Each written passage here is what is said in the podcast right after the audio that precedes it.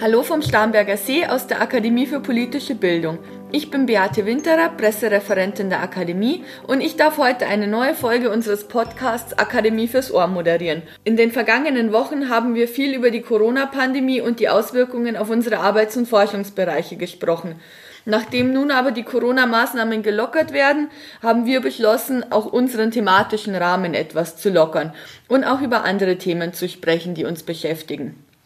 Bei unserem Verfassungsjuristen Dr. Gero Kellermann ist das das EZB-Urteil des Bundesverfassungsgerichts. Gero, über das Urteil wurde ja viel diskutiert. Worum geht's denn dabei eigentlich? Es ging in dem Verfahren um eine Klage gegen das Programm des Eurosystems aus dem Jahr 2015 zur Ausweitung der Geldmenge, insbesondere durch den Ankauf von Anleihen. Das ist jetzt schwierig, das ganz genau darzustellen. Man kann sagen, es soll mehr Geld in den Markt gepumpt werden, um Konsum und Investitionen anzuregen und die Inflationsrate in der Eurozone auf etwa 2% zu erhöhen. Das funktioniert insbesondere durch den Ankauf von Anleihen durch die EZB und die Notenbanken der Nationalstaaten. Die Kläger vertraten unter anderem die Auffassung, dass dieses Programm kompetenzwidrig ist und gegen ihre Grundrechte verstößt. Zu den Klägern gehörte übrigens der bekannte CSU-Politiker Peter Gauweiler, der sehr aktiv ist mit Klagen vor dem Bundesverfassungsgericht, so auch schon zum Beispiel bei der Lissabon-Entscheidung. Es gehörte dazu auch der Gründer der AfD, Herr Lucke, und das Ehepaar von Storch. Also wenn man die Kläger so verorten würde, würde man sagen, rechts von der Mitte. Das Bundesverfassungsgericht hat jetzt das Argument, dass das EZB-Programm kompetenzwidrig ist und gegen Grundrechte verstößt, bestätigt. Es hat allerdings, es hat allerdings gesagt, dass das Anleiheprogramm der EZB nicht gegen das Verbot der monetären Haushaltsfinanzierung verstößt. Das war ein anderes Argument der Kläger. Damit ist gemeint, dass weder die Europäische Zentralbank noch die nationalen Zentralbanken den Mitgliedstaaten direkte Kredite gewähren können oder unmittelbar Schuldtitel der Staaten erwerben. Diese Auffassung hat das Bundesverfassungsgericht nicht bestätigt. Das Urteil hat aber auch deswegen für Aufsehen gesorgt, weil sich das Bundesverfassungsgericht über ein EuGH-Urteil zu der Sache hinweggesetzt hat. Der EuGH hatte nämlich in einer früheren Entscheidung gesagt, dass die EZB-Anleihepolitik, dieses Anleihekaufprogramm aus dem Jahr 2015, europarechtskonform sei.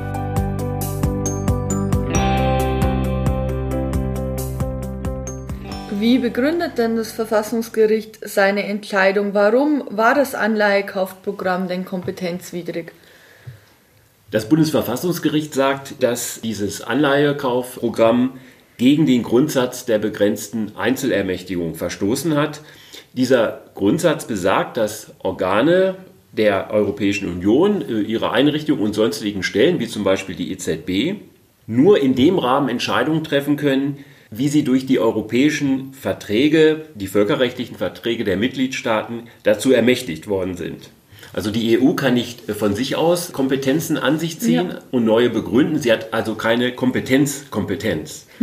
und im vorliegenden Fall hat das Bundesverfassungsgericht nun eine Kompetenzüberschreitung der Europäischen Zentralbank gesehen. Worin lag die genau? Das lag insbesondere daran, dass sie die wirtschaftspolitischen Konsequenzen ihrer währungspolitischen Entscheidung nicht äh, sorgfältig genug abgewägt hat, beziehungsweise in dem Fall gar nicht berücksichtigt hat. Wieso ist der Fall denn jetzt am Bundesverfassungsgericht gelandet? Ich war immer der Auffassung, das Bundesverfassungsgericht verhandelt Verletzungen der Verfassung, also des Grundgesetzes. Was hat denn das alles mit der Europäischen Union zu tun? Es ging hier bei dieser Klage unter anderem eben um den Verstoß gegen Grundrechte. Insbesondere ist hier das Grundrecht aus Artikel 38 Absatz 1 Satz 1 Grundgesetz zu betrachten in Verbindung mit dem Demokratieprinzip des Grundgesetzes und dem Grundsatz der Volkssouveränität. Eine Kompetenzüberschreitung durch europäische Organe, so streicht es das Bundesverfassungsgericht auch heraus, geht dann an die demokratische Substanz. Die Bürgerinnen und Bürger der Bundesrepublik in dem Fall haben einen Anspruch darauf, dass jede öffentliche Gewalt, die in Deutschland ausgeübt wird, auf sie zurückführbar sein muss. Das heißt, dass sie die öffentliche Gewalt legitimieren und sie auf eine Weise beeinflussen können. Wenn jetzt mit Blick auf die europäische Ebene aus der Ausübung von Kompetenzen heraus neue Kompetenzen mhm. begründet werden, so entspricht das nicht den demokratischen Grundsätzen. Was ich noch nicht ganz verstanden habe, warum trotzdem das Bundesverfassungsgericht zum Zug kommt, weil eigentlich vermutet man ja, dass europäische Fälle, europäische Vertragsverletzungen am EuGH verhandelt werden, was ja auch passiert ist. Das ist eine gute, eine schwierige Frage und auch eine ziemlich ja, alte Frage. Die Problematik stellt sich schon äh, seit sehr langer Zeit. Also es gilt in der Europäischen Union der Anwendungsvorrang des europäischen Rechts. Das heißt, Europarecht äh, geht dem Recht der Mitgliedstaaten vor, selbst dem, äh, dem Verfassungsrecht. Das hat der Europäische Gerichtshof in frühen Entscheidungen auch ausgebaut, diesen Anwendungsvorrang.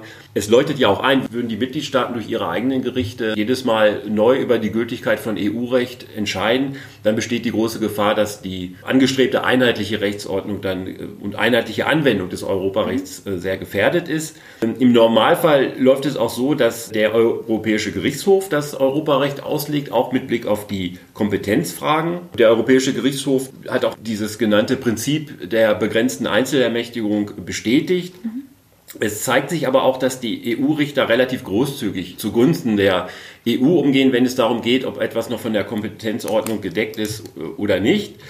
Auf der anderen Seite haben ja auch die Mitgliedstaaten ein Interesse daran, sie sind ja schließlich Herren der Verträge, zu schauen, ob die europäischen Akte der Kompetenzordnung entsprechen.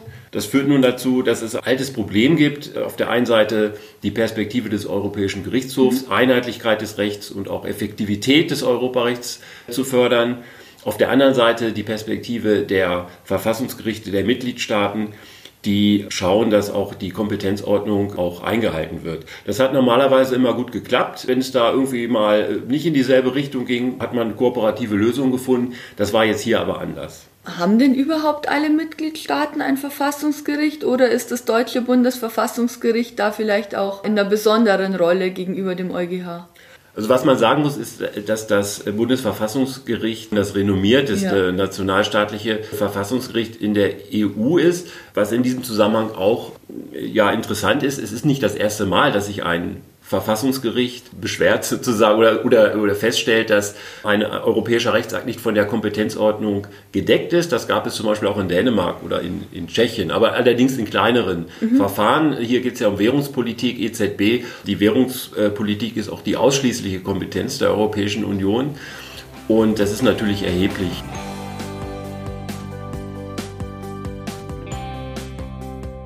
Beim EZB-Urteil hat man ja jetzt öfter auch in den Zeitungen gelesen, dass das eine gravierende Entscheidung ist, zum Teil auch eine überraschende Entscheidung aus Karlsruhe und dass das auch das Verhältnis zwischen Verfassungsgericht und EuGH, ja, ich will nicht sagen beschädigen, aber doch beeinflussen könnte. Wieso ist denn das so? Also ein Grund dafür ist sicherlich der, ja, der Tonfall oder die Formulierung, die nun da äh, offiziell in dem Urteil steht. Das Bundesverfassungsgericht sagt ja, da der EuGH diese Verhältnismäßigkeitsprüfung, diese Auswirkung der währungspolitischen Maßnahmen auf Sparer, auf den Immobilienmarkt, auf die Altersvorsorge ausblendet und sich mit der Begründung der EZB zufrieden gibt, sei das EuGH-Urteil, ja, Zitat, nicht mehr nachvollziehbar und daher objektiv willkürlich. Zitat Ende. Das ist ja etwas, was niemand gerne hört. Man muss allerdings dazu sagen, dass das Bundesverfassungsgericht in früheren Entscheidungen auch schon Maßstäbe entwickelt hat ähm, in seiner Ultravirus-Rechtsprechung, also die, die Rechtsprechung, die sich mit diesen Kompetenzfragen befasst. Er hat dort ähm, also Maßstäbe entwickelt hat, die ähm, sagen, dass es schon sehr gravierend sein muss, äh, wenn man eine Verletzung der europäischen Kompetenzordnung durch europäische Organe feststellt, entgegen der Auffassung des Europäischen Gerichtshofs. Und das ist dann so ein, eine drastische Formulierung. Und ja, es ist sicherlich jetzt auch mit Blick auf den politischen Hintergrund, äh, Situation in Polen und Ungarn, Corona-Situation, nicht unbedingt der ideale Zeitpunkt äh, für solch eine ja, Entscheidung, die die Kompetenzordnung, die bestehende Kompetenzordnung so kritisiert in dem Fall. Wie geht's denn jetzt weiter? Ich meine, der Anleihenkauf ist ja jetzt erstmal nicht mehr rückgängig zu machen. Der läuft ja schon seit 2015. Es ist jetzt zunächst so, dass das Bundesverfassungsgericht die Bundesregierung und den Bundestag verpflichtet hat, auf eine Verhältnismäßigkeitsprüfung durch die Europäische Zentralbank hinzuwirken. Dabei ist natürlich die Frage, wie das denn genau geschehen soll. Die EZB ist ja gerade auf Drängen Deutschlands als unabhängiges Gremium konzipiert worden und äh, ja von sich aus sagen, ich lasse mich doch von so einem mhm. Gericht aus, aus Deutschland äh, da nicht beeinflussen in der Art und Weise, wie ich meine Beschlüsse fasse.